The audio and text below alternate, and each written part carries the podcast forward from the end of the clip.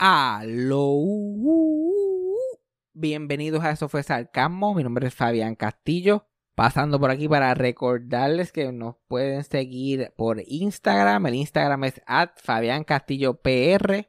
Y para cualquier cosa que nos, que nos quieran dejar saber, que quieran que hablamos en el podcast o pregunta, cualquier cosa así, nos pueden escribir en nuestro email. Eso fue sarcasmo at gmail.com. Porque lo que pasa es normalmente mucha gente me escribe por Instagram y después los mensajes en Instagram se me pierden y toda la cosa. So, cualquier cosita que nos quieran dejar saber, cualquier cosa que quieran que nosotros sepamos, que me quieran enviar a mí, que le quieran enviar a Cassandra, eso fue sarcasmo at gmail.com. Y recuerden que si les gusta este podcast, suscribirse, dejar un review y compartirlo con los amigos y con los enemigos también. Pero vamos con el episodio rápidamente. Play the thing. When you need mealtime inspiration, it's worth shopping Kroger, where you'll find over 30,000 mouthwatering choices that excite your inner foodie. And no matter what tasty choice you make, you'll enjoy our everyday low prices, plus extra ways to save, like digital coupons worth over $600 each week. You can also save up to $1 off per gallon at the pump with fuel points. More savings and more inspiring flavors make shopping Kroger worth it every time. Kroger, fresh for everyone. Fuel restrictions apply. Eso fue sarcasmo con Fabián Castillo. Lo bueno de trabajar donde yo trabajo, que es un hotel de 11 de la noche a 7 de la mañana, un hotel que yo le llamo el cucarachero, por ninguna razón en específico, pero lo bueno de trabajar eh, ese tipo de trabajo, lo primero es que tienes un montón de tiempo libre. Eso en realidad, yo lo estoy diciendo trabajo, pero en mi mente yo creo que son mis horas de oficina, en realidad. Los otros días debatí si llevarme mi corta uña para aprovechar y cortarme las uñas en el turno y después, no, yo creo que debería bajarle. No es para no, no para tanto tampoco. Pero en verdad tengo mucho tiempo libre para pensar estupideces, tener ansiedad, you know, lo que quiera hacer. Preocuparme por el mundo. Pero también está esta. También está esta situación de. Lo que yo he explicado muchas veces, que es como que show de las 12 sketch. Que siempre entra alguien con un cuento. Y esos son aparentemente los tipos de trabajo que yo tendré en cuestión de trabajos regulares por el resto de mi vida. Es estar eh, detrás de un counter y que la gente venga a joder. Pero ya, los años de experiencia, pues hay pocas cosas que me impresionen. Tuve, un, tu, tuve algo que nunca me había, bueno, ¿verdad? Me una vez se me murió alguien en un turno en el parking, pero esto es una, eh, una versión un poquito diferente. Estoy sentado allí en el counter como de costumbre, haciendo absolutamente nada. Y llega un tipo aficiado que no puede ni hablar. Y no se le entiende nada lo que está diciendo.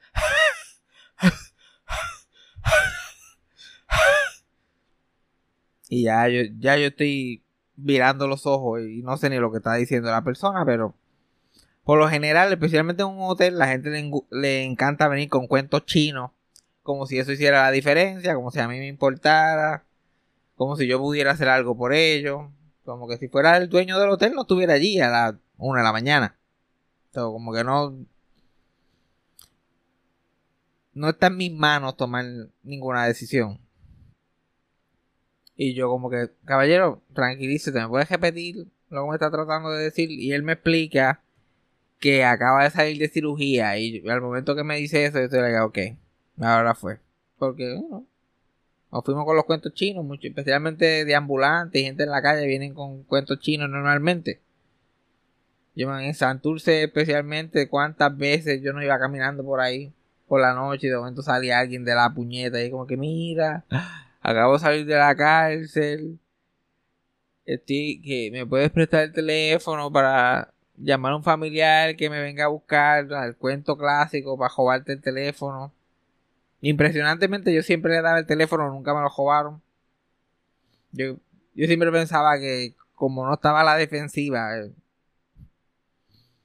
la, la, eh, me convertía en una persona carismática en ese momento. Anyway, ya estoy acostumbrado a muchos cuentos chinos, o yo estoy escuchando este tipo, pero en realidad no estoy prestando mucha atención. Me dice que acaba de salir de cirugía y que cuando salió de la cirugía le habían robado el carro. Y yo estoy like, wow, este tipo lo acaban de operar.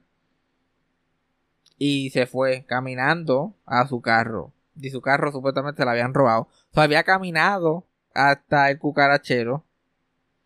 Y que si yo le podía dar cinco minutos para sentarse allí, para jugar un poquito de wifi, para llamar a alguien que lo viniera a buscar.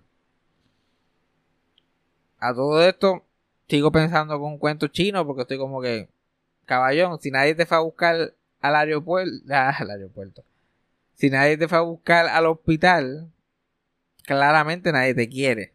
So, ¿qué te hace pensar que ahora que estás en un hotel te van a venir a buscar?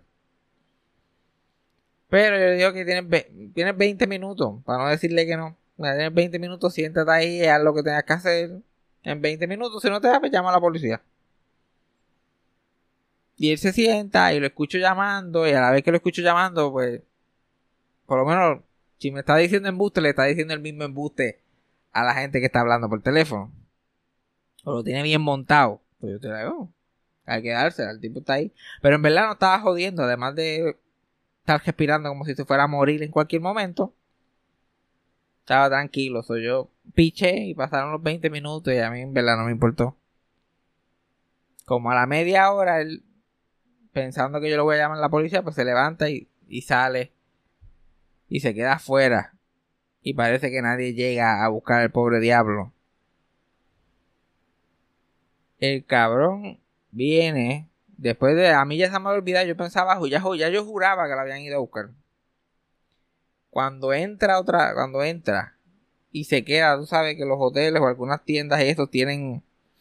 Como que estas doble puertas. Abres una puerta. Hay como un, un cuadrito de cristal. Y después hay otra puerta. Y entras al lobby. Como que en ese cuadrito. El tipo entra a ese cuadrito.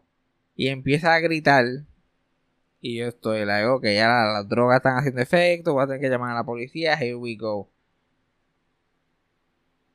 Y el tipo viene y colapsa en el piso y se achueca con el cristal.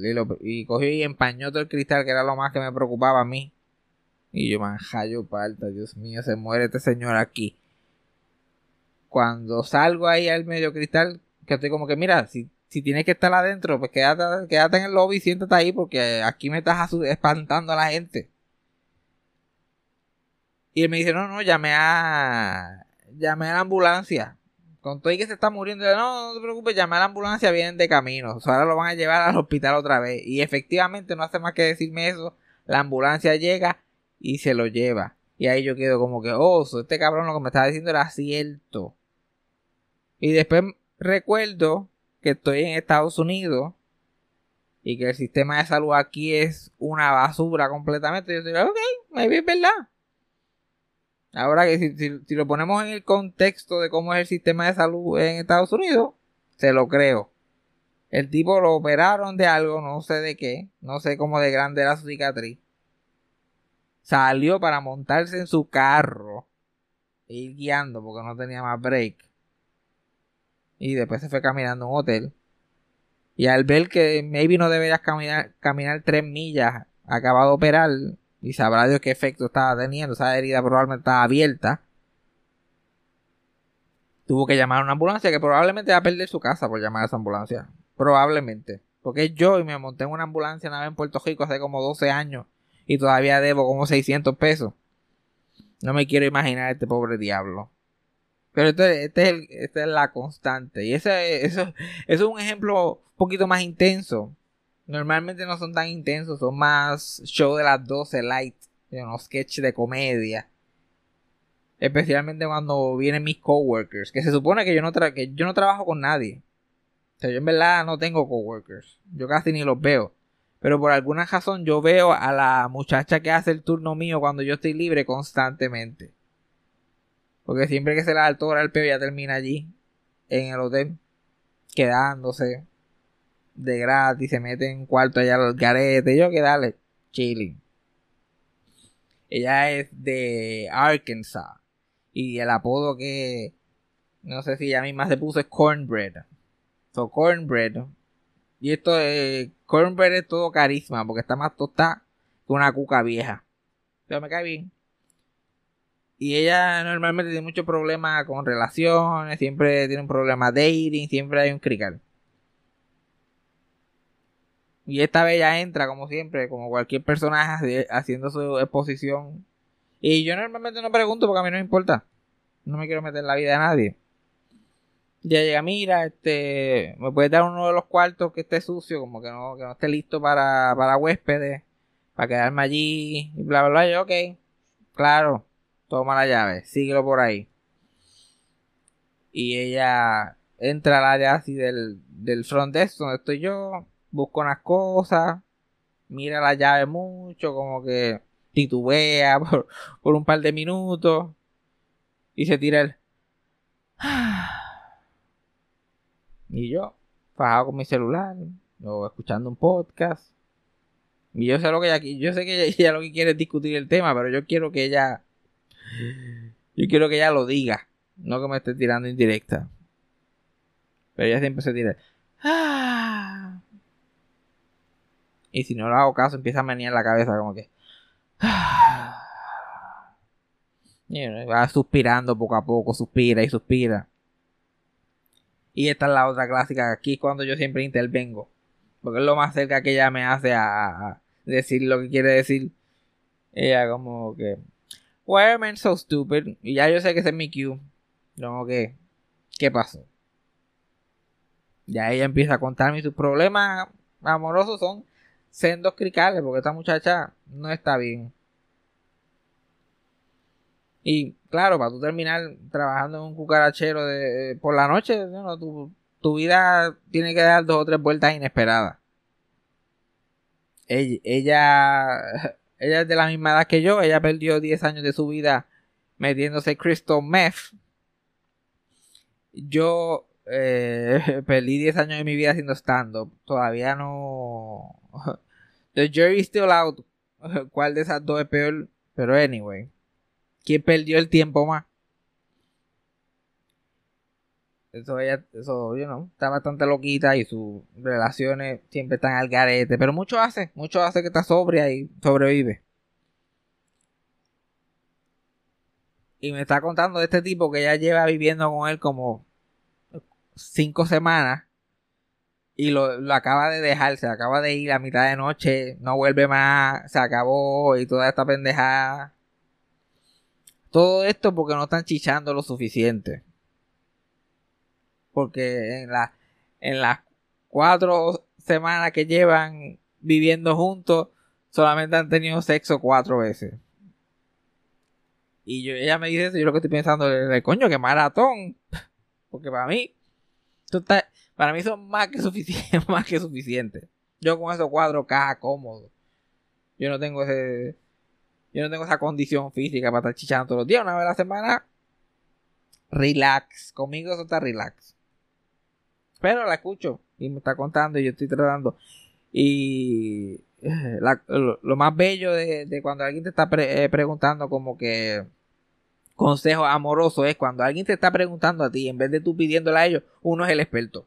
Uno siempre es el experto, uno siempre tiene los mejores consejos, uno siempre es el más sabio. Porque esta persona no sabe que mi vida es un crical. La que ella, ella se cree que yo sigo mis consejos. Que yo estoy seguro que no soy el único. Nadie nunca sigue sus propios consejos. Todo el mundo sabe lo que tiene que hacer, incluyendo esta tipa, pero nadie lo hace. Y después, inevitablemente, ya está like, ay, yo nunca lo había pensado así. Yo no, eh, todos los hombres son unos estúpidos. Y yo soy la guía, es verdad, son unos estúpidos. Y ella, pero no tú y yo, no, yo soy un estúpido también. Yo soy peor que este cabrón. Lo que pasa es que tú no me conoces en ese contexto. Pero la gente nunca te cree. Nunca te cree. Siempre se tienen que enterar por ellos mismos, lamentablemente. Yo soy like, no, en serio. En serio, si si yo, si tú y yo estuviéramos en esa situación, ya tú, ya tú me odiarías más que odiar a este fucking tipo. En total, yo no sé cuál es el gran entusiasmo de, chichar tanto. Y para colmo, especialmente si, si normalmente eh, te enamoras de hombres que, que, están emocionalmente no disponibles. Literal, que por lo que ya me contó este tipo, este tipo ni habla. Eh, te metes con ese tipo de personas, pero te sorprende cuando no hay, no hay suficiente acción, no hay suficiente atención. Yo, ¿qué carajo más supone que pase? Pero ya la gente nunca, la, la gente nunca te cree. La gente siempre se,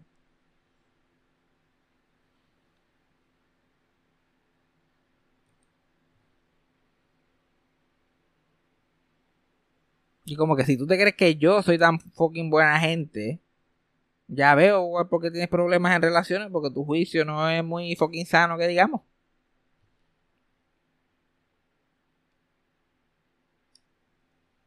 Ah, otra cosa que quería mencionar es que esta semana fue el, Día de los Padres. Y yo no sé qué pasó en algún punto de, de nuestra sociedad sobre el Día de las Madres, el Día de los Padres es que ahora yo tengo que, verle la cara a cuanto más y cuanto más existe en el planeta Tierra. Por lo menos ya los testamentos han, mermado. Porque antes todos los días las madres, todos los días los padres había que ver un fucking testamento y un post. Ahora son los, ahora en los stories, nos vamos rapidito. Porque después de 10, 15 años de tanto testamento, la gente se le olvidan las palabras. Pero todavía. Eh, pero todavía la gente dice unas cosas que como que mire. No hay necesidad de mentir. No hay necesidad de mentir. Si tú tienes a tu padre y tú amas a tu padre, lo quieres y lo adoras, cool, dile eso. ¿Por qué no dice eso nada más? No hay, no hay necesidad de exagerar. No hay necesidad de exagerar. No todo el mundo puede decir, tengo el mejor padre del mundo. Porque alguien está mintiendo. Y otra cosa, tu, papá no tiene que ser el mejor padre del mundo. Como que chances are, tu padre es una persona como cualquiera otra, con, virtudes e imperfecciones. Y ya. Nada, nada muy guau. Pero todo el mundo tiene que decir que su papá es el mejor padre del mundo, el mejor padre del universo. No lo es. No lo es y bastante feo que ese país tuyo. Estoy harto de ver los payas a todo el mundo. Entonces, gente como yo que no necesariamente está buscando postear a su papá o a su mamá entre medio de gordas y TikToks de Don Rickles o lo que sea que esté posteando en Instagram, se sienten en la obligación porque mis padres se merecen estar en esta historia igual que estos jefes ocio. Yo no los voy a dejar atrás. Entonces yo tengo que buscarle en el archivo fotos de mis padres y ver cuál voy, cuál voy a postear. Todo me encuentra porque es, mucho trabajo para mí. Todo esto es mucho trabajo. A mí me gusta una buena llamadita y para adelante para allá. Nada, y también el Día de los Padres es para tu padre. Papá, tú estás pendeja, especialmente esto es algo de puertorriqueño. Que hay que felicitar a tu tío y a tu abuelo. Y que sea lo de cuanto más el día de los machos. Y cuando es el día de la madre, es el día de la hembra. Y tienes que escribirle a tu tía, llamarte a tu abuela. Mira, si quieren que llame, que yo llame a mi abuela, el día de la madre, hagan un, eh, un día de abuela. Porque imagínate tú. Estoy llamando. Eh, es el día para honrar a una persona bastante específica en tu vida. Ay, señor, gracias a Dios que yo no estoy involucrado en eso de yo me acuerdo que, que mi, que mi mamá, es mi mamá, porque siempre son las, siempre son las esposas normalmente. El día de los madres y el día de los padres había, había que matarse comprando mierda para todo, para, para cuantas mujeres había en esa fucking familia.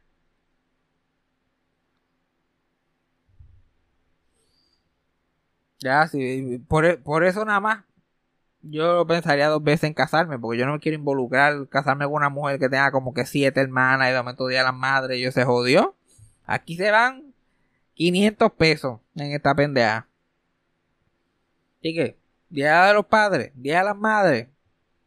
Para, para padres y madres solamente, personas que son eso en tu vida. Las abuelas son muy importantes, te lo puedo decir yo. Pero son abuelas que tienen el rol de madre, muchas veces sí, pero no, pero no son mi madre. El día de la madre para mi madre, el día de los padres para mi país. Nada más con el testigo, por favor. Nada más. Ah, no, ah, no sé si se han dado cuenta en el tiempo que llevamos de podcast, pero Cassandra no está aquí. Bueno, Cassandra está aquí, pero está en la sala viendo TikToks. No está grabando conmigo en este momento. Porque en el, como que en el cambio de formato que estaba considerando y qué sé yo, decidí como que maybe empezar a hacer podcast solo. A ver cómo me va. Para darle un break a Cassandra. Porque, you ella genuinamente es de las mejores amistades que yo he tenido en mi vida. Que yo sé lo mucho que ella odia la atención y hacer este tipo de cosas. Y no está buscando hacer esto para nada.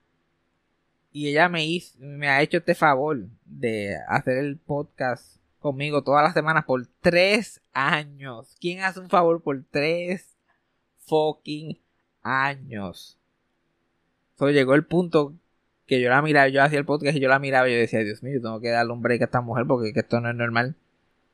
Todo lo que es vivir como alguien como yo que está hablando mierda todo el santo día, escucharme todos los días, escuchar todos los cuentos, saber todo lo que está pasando y después como, ah, mira, by the way, siéntate aquí en lo que yo repito, todo, hago un resumen de todo esto otra vez y actúa, y actúa como que no has escuchado esto toda la semana, actúa interesada. Y ella lo hizo. Por ciento y pico, yo creo como dos, dos casi 200 episodios. So, ella no va a salir por el momento, va a un break. Si ella quiere regresar en algún punto, la tendremos de regreso. Pero llegó el punto que yo estaba como que. Si ya yo llevo cuatro años en esto. Entonces, yo no puedo todavía hacer un podcast simplemente sentado en esta computadora. Maybe no debería estar haciendo podcast a estas alturas.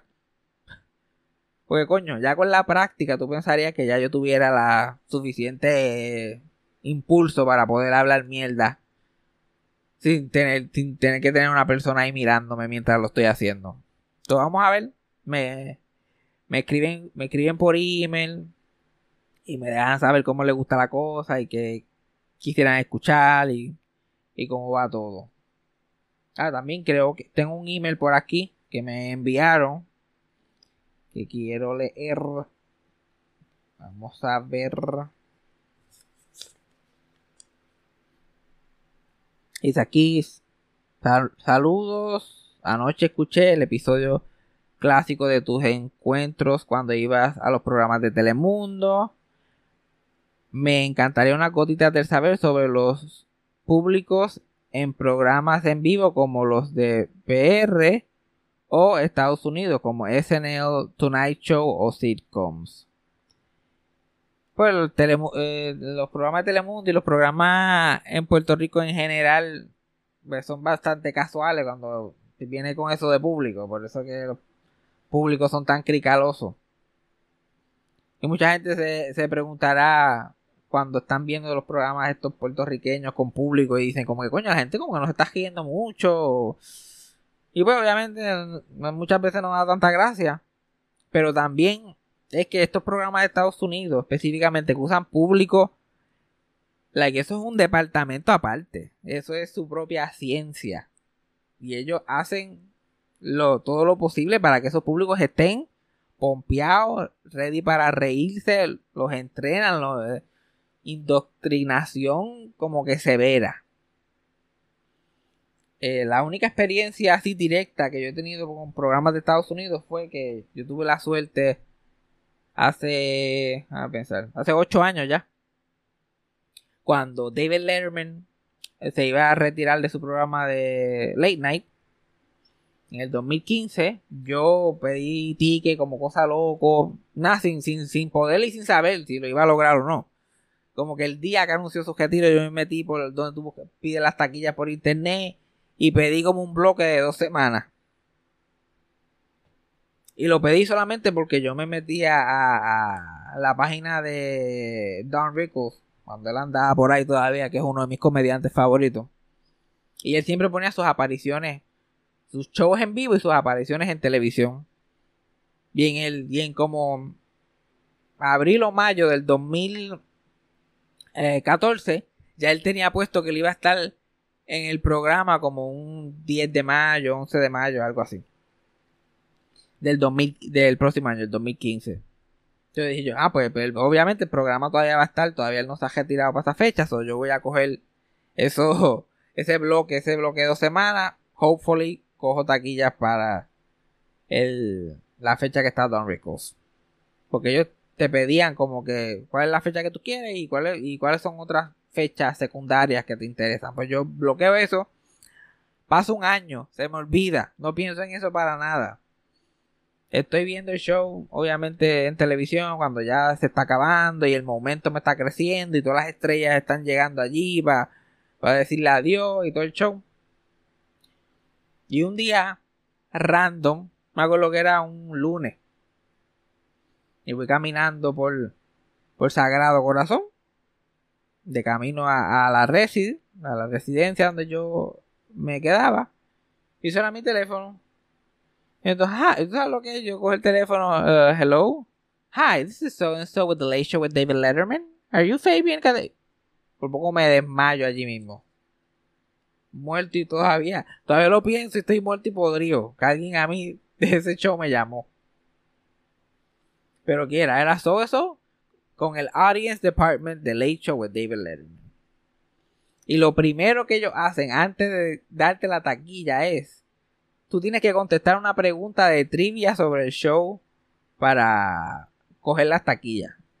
Pues ya, a la soltar te llamaron, pero no es como aquí en Puerto Rico que como que dale, eh, secuestran gente de Plaza Las Américas para sentarlos allí y lo que quieren son cadáveres y pendejas de allí, eso no le importa.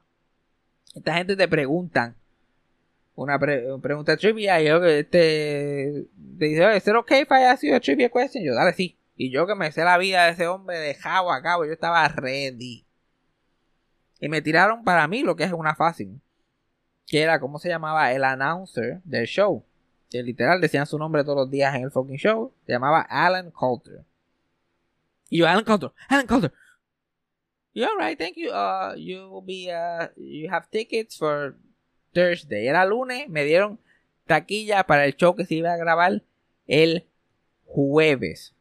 Ah, a la soltar, como si yo estuviera, como si yo andara por allí, por Nueva York. Yo, yo no tenía ninguna razón para ir a Nueva York, solamente si eso pasaba. Y yo pensaba que me iban a dar un poquito de tiempo y yo me vuelvo como loco. Digo, oh my god, tengo taquilla, llamo a mi mamá. Y aquí, aquí viene la parte de por qué tú felicitas a tu mamá el día de la madre. Y a más nadie. Esa mujer, sabiendo lo que esto era para mí, salió cogiendo, hizo los arreglos, buscó chavos yo no sé dónde, pam, pam, pam, me compró la taquilla, mira, te vas hasta el día, síguelo por ahí. Me iba el. Me, llegaba el mismo jueves. Yo como que salía el jueves, como a las 10 de la mañana, llegaba el jueves a las 1 de la tarde, tenía que estar allí antes de las 4, alguna loquera.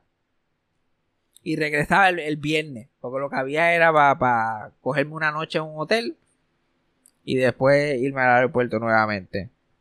Entonces yo no tenía ni quien me buscar al aeropuerto, yo no sabía coger tren, solo llamo a mi papá, mi papá resuelve con eh, un primo del que vive en Nueva York, el primo bien chévere, me busca al aeropuerto, me tira allí en el, pero, pero en su hora de almuerzo súper apurado, me tira allí en el medio de Broadway, que era donde estaba el programa de David Letterman, en el Ed Sullivan Theater, que es un teatro de Broadway, que lo convirtieron en un estudio de televisión, donde se hacía el Ed Sullivan Show hace 500 mil años, donde los Beatles cantaron en Estados Unidos por primera vez un sitio histórico, estamos en el medio de Broadway, bueno, fue una cosa...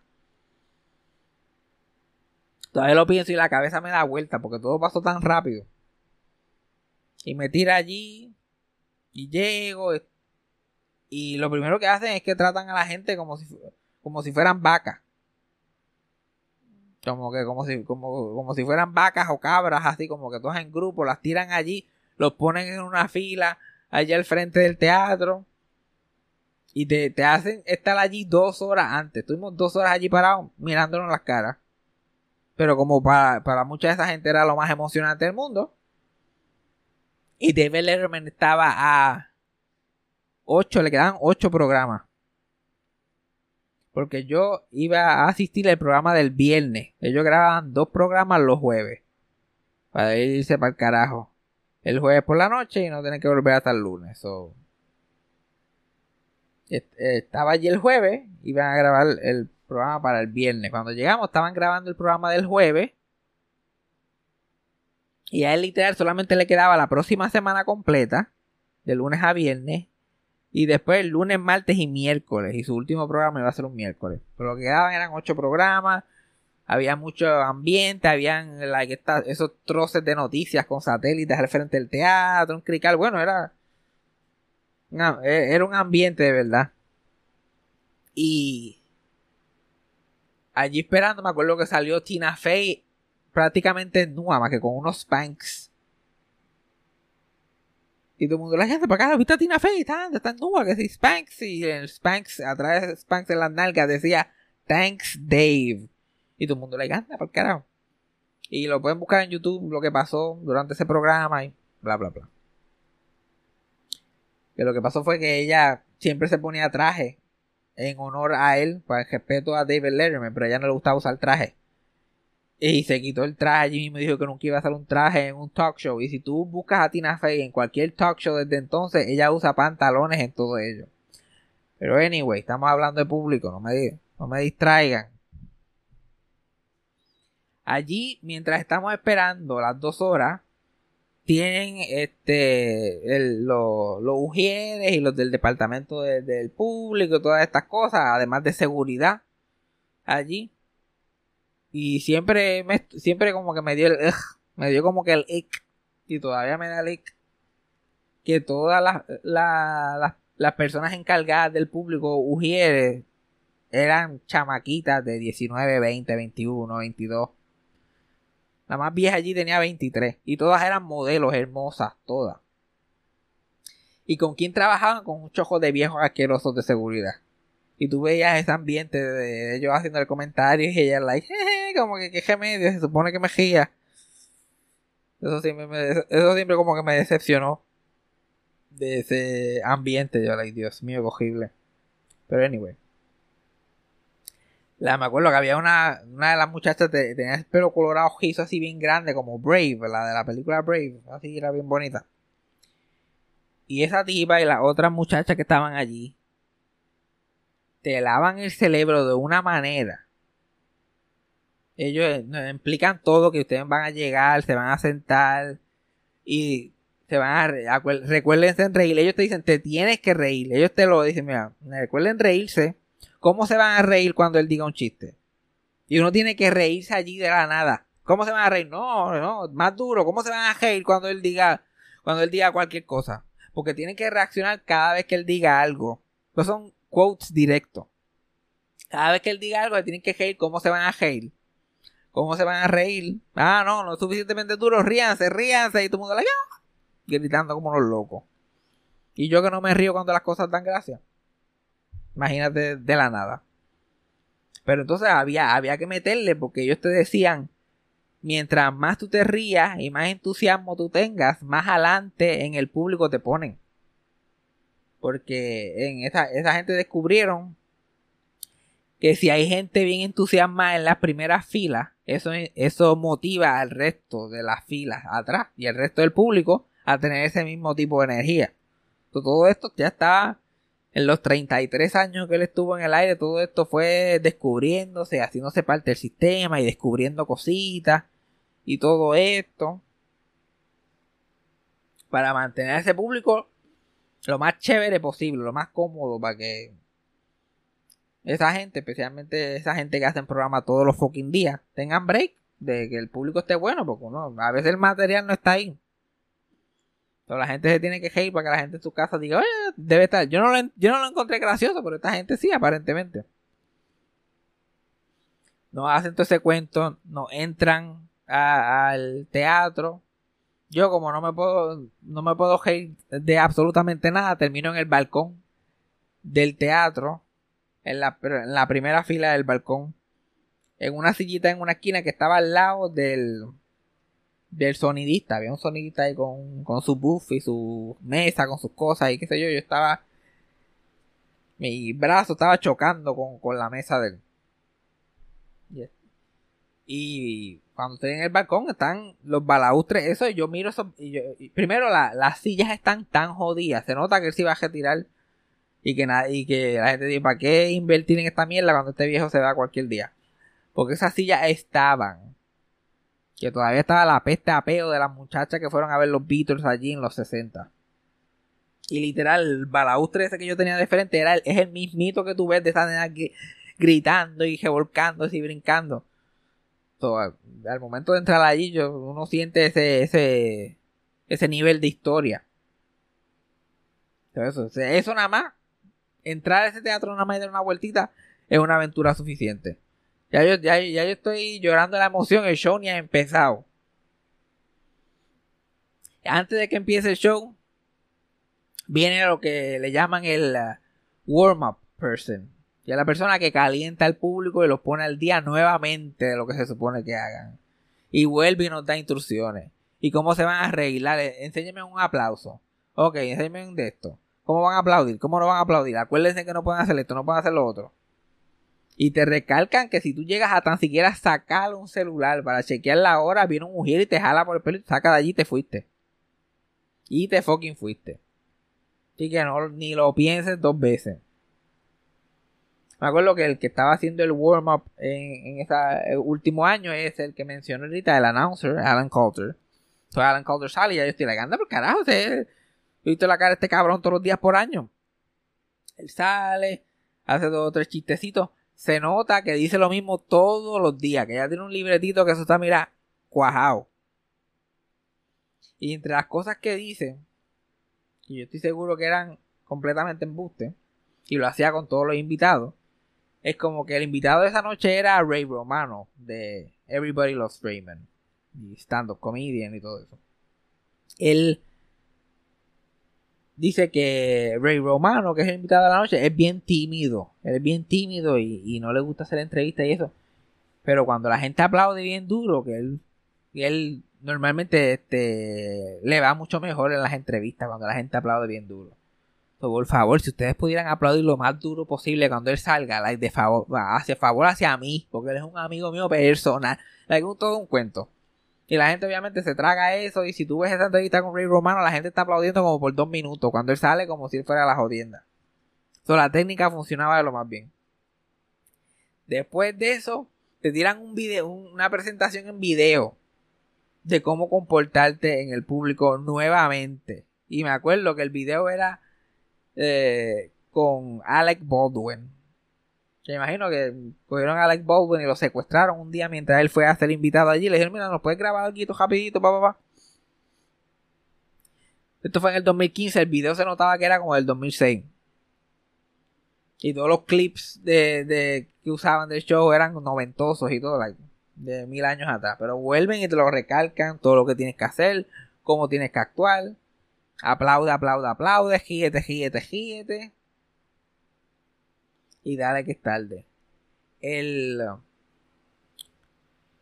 el estudio de David Letterman específicamente es famoso por el frío cabrón que hace allí. Normalmente lo tenía siempre a 64, 65 la temperatura. Frío bastante cabrón.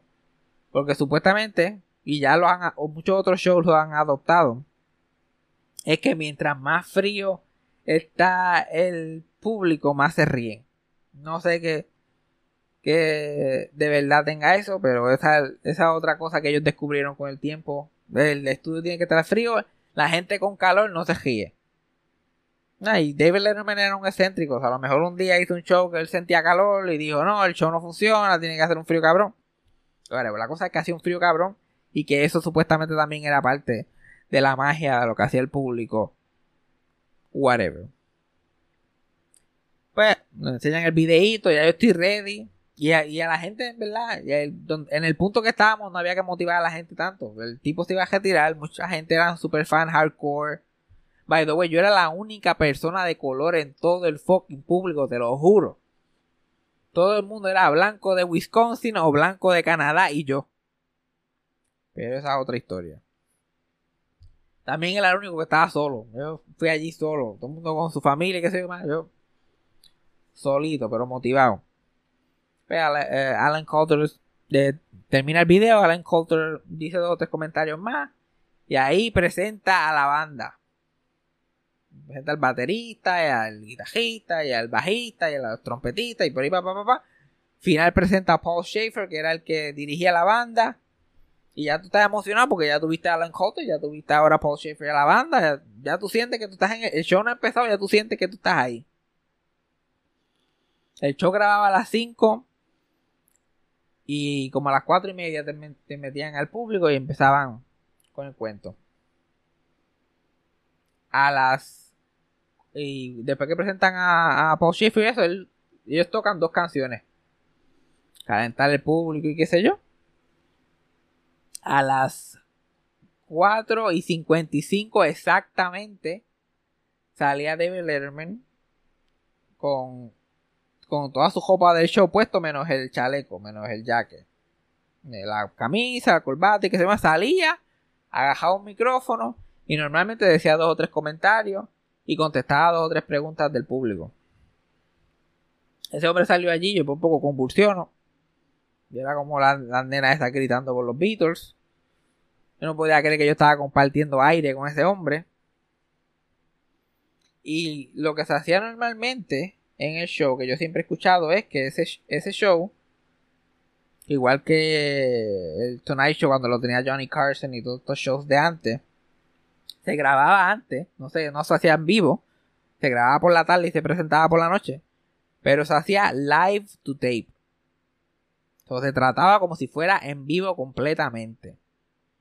David me sale ahí 55, hablaba con, con el público por 4 o 5 minutos, después a las mismas 5, ok, nos fuimos, empieza la música, empieza la banda a tocar, él sale, hace su monólogo, los anuncios se hacen también en tiempo real, lo que van a durar los cortes comerciales y lo que duran esos cortes comerciales, la banda toca canciones, la banda está tocando para mantener el público encendido, y tú ves a los productores de segmento yendo al escritorio y hablando con el, con el host y toda esta mierda y bla, bla, bla. Y de momento se acababa el show y era.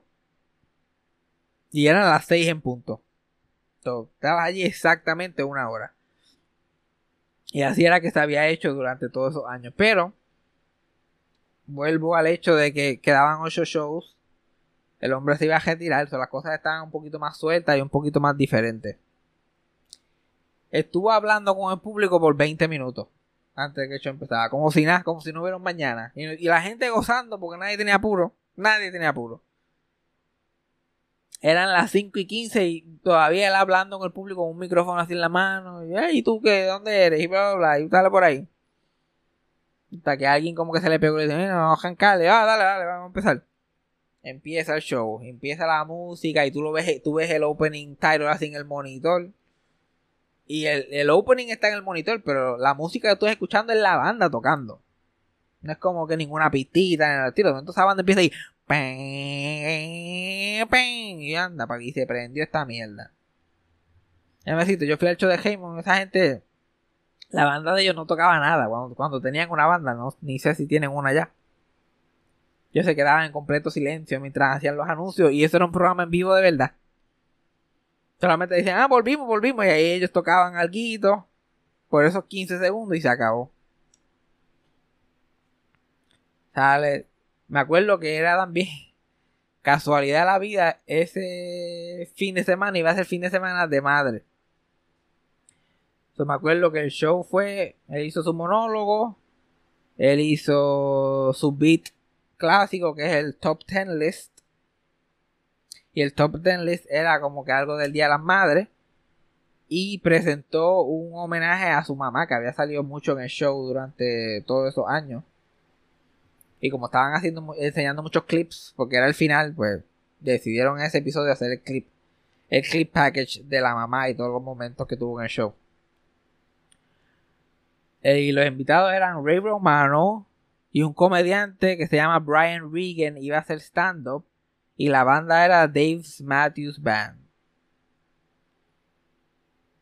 Y el show corre bastante normal y qué sé yo. Me acuerdo que en la entrevista de Ray Romano, que estoy seguro que probablemente se consigue en YouTube, del 2015. Ray, Ray Romano, la historia de él es que él hizo stand-up en el programa de David Letterman y le fue tan bien que David Letterman lo filmó a su compañía a su compañía, a su casa productora, World White Pants. Y esa compañía produjo Everybody Loves Raymond. Y fue que le dio esta oportunidad y ahí fue que se hizo famoso. So, ese show y David Letterman lo hizo gente. So, obviamente él empieza a darle las gracias, a decir lo que él significa para él y cómo cambió su vida. Y, y, y Ray Romano empieza a llorar allí. Y yo estoy tratando de no llorar porque estoy en un fucking show, no estoy para estar llorando. Cuando miro para el lado al sonidista, el sonidista que no parecía que había llorado en su vida, estaba llorando como una nena de 6 años. Las emociones, la, la, emoción y la atención estaba, el ambiente estaba cargado. Otra cosa que era diferente porque él se estaba retirando y este me acuerdo el día después yo fui al show, yo me acuerdo que él estaba en la portada de la revista Rolling Stone. yo fui a uno de esos newsstands y compré la revista y leí el artículo que hicieron. Y en el artículo decía que en, esta última semana, durante los anuncios del programa, él se iba de, la tarima y se iba a dar vueltas por el teatro. Se perdía, se iba a dar vueltas por el teatro y a veces salía afuera, a la calle y daba vueltas y qué sé yo. Porque lo que él decía, él estaba tratando de grabar en su mente cómo era todo. Él quería grabar esta experiencia, ya todo esto se estaba acabando y él quería como que tener estos recuerdos de cómo era todo, de cómo se veía el público, de cómo se veía todo afuera. Y cuando lo leí lo encontré interesante porque eso fue exactamente lo que lo vi hacer durante el show. Él tenía una costumbre que el fucking chaleco nunca lo usaba si no estaba en cámara. La que él termina, eh, y eso yo lo vi eh, cuando estaba haciendo el programa terminaba el monólogo, se quitaba el chaleco, lo tiraba al piso y alguien tenía que venir a recoger el fucking chaleco. Decían, no, vamos a volver, se ponía el chaleco otra vez, hacía el show. Volvían hacia anuncios, fuck it, y chaleco para afuera, constantemente. Entonces yo lo veo que se quita el chaleco y se desaparece. Y se desaparece completamente. Y se mete por un lado. Y la banda está tocando y sale por el otro. Y sigue caminando y se, y se pierde otra vez. Y de momento lo veo en la planta de abajo caminando por el pasillo entre medio del público. Y el público, como si Dios estuviera caminando por el pasillo. La gente ni se atreve a tirarse a, pedir un selfie ni nada. Caminando, merodeando por allí. Eh, después de la entrevista con Ray Romano, me acuerdo que Brian Regan salió, hizo stand-up. Destrozó, le fue muy bien. Y me acuerdo pensar, wow, yo creo que yo vi el último stand-up comedian en hacer stand-up en el programa, porque ya lo que quedan son ocho shows, no creo que van a traer a un comediantecito más por ahí para que un comediante no muy famoso para que haga cinco minutos de stand-up. Cuando literal todo el mundo está viendo este show y todos los artistas quieren venir. Yo, yo dije, yo creo que yo vi el último. Resultó ser el penúltimo. Porque el próximo viernes tuvieron a Norm McDonald y él fue el último comediante que hizo stand-up. Pero Brian Regan hace su stand-up y qué sé yo. Después sale The Dave Matthews Band. Y el Dave Matthews Band coge y toca su cancioncita. Y lo más sorprendente de esto, él toca su canción. Le va súper bien. Debe leerme los saludos al final. gracias, qué sé yo, bla, bla, bla. Thanks for watching. Good night, everybody. Y después de eso toca la música y, tú pensas que el show se acabó. No se acabó. Ahí Debe le dice, toquen otra. Y esa gente no le van a decir que no. Tocaron otra canción. Más cabrona que la, que la primera. Y no hace más que terminar. Y Debe me está sentando en el guitarra y dice, tírense otra más. Y ellos vuelven y fu, y se tiran otra canción más. Él no tiene apuro. El público no tiene apuro. Dale que tarde. Cantaron tres, tres canciones completitas, dos de ellas solamente para él. Y nosotros estábamos allí de casualidad. Finalmente el show, el, show se acaba y la gente empieza a desfilar para afuera. Y de verle me coge su chaleco, lo tira al piso, sale por ahí pitado. Y me acuerdo que alguien, que estoy seguro que su trabajo completo era hacer eso, coge el chaleco, lo engancha en la silla de él en el escritorio y se lleva la silla, pero inmediatamente. Le llevan la silla como si la fueran a encejar con candado. Y desaparece la silla, le ponen un toldo al escritorio, le ponen un toldo a la silla, empiezan a empacarlo. Bueno, eso es apaga y vámonos a las millas. Pero como yo estaba en la última. En la última silla del pasillo. yo no tenía apuro de que gente me estaba pasando por el lado ni nada. Yo solamente me senté ahí como que traté de respirar y estar presente en el momento y todo eso. Y en ese preciso momento, cuando el show ya se había acabado, yo cojo mi teléfono para mirar la hora y ahí mismo hago, fu, prendo la cámara y plup, plup, plup. Saqué un par de fotos de la gente recogiendo después del programa. Y no me acuerdo si Paul Schaefer sale, pero me acuerdo distinguir en la foto sale Alan Coulter, que ya, bendito, falleció.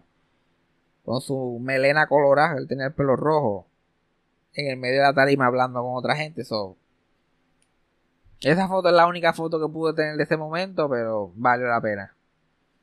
Y después yo salí de allí, yo estaba en un trance. Yo no sabía ni qué carajo había pasado. Todavía, mientras estoy grabando este episodio, yo tengo el, el ticket del programa.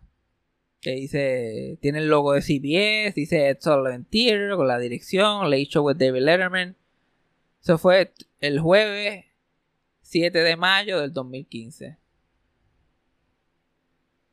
pero salió el, viernes 8. Entonces ya cuando el programa salió en televisión, yo estaba en la Resi de Sagrado viéndolo en, viéndolo en televisión. Así de, así de, así de relámpago fue ese viaje. Pero espero que eso haya contestado tu pregunta. No sé si lo hizo. Pero nada, escríbanme por email que quieren escuchar, de que quieren que yo hable, sugerencias, qué piensan de este nuevo formato solo, etcétera, etcétera. Nos vemos la semana que viene.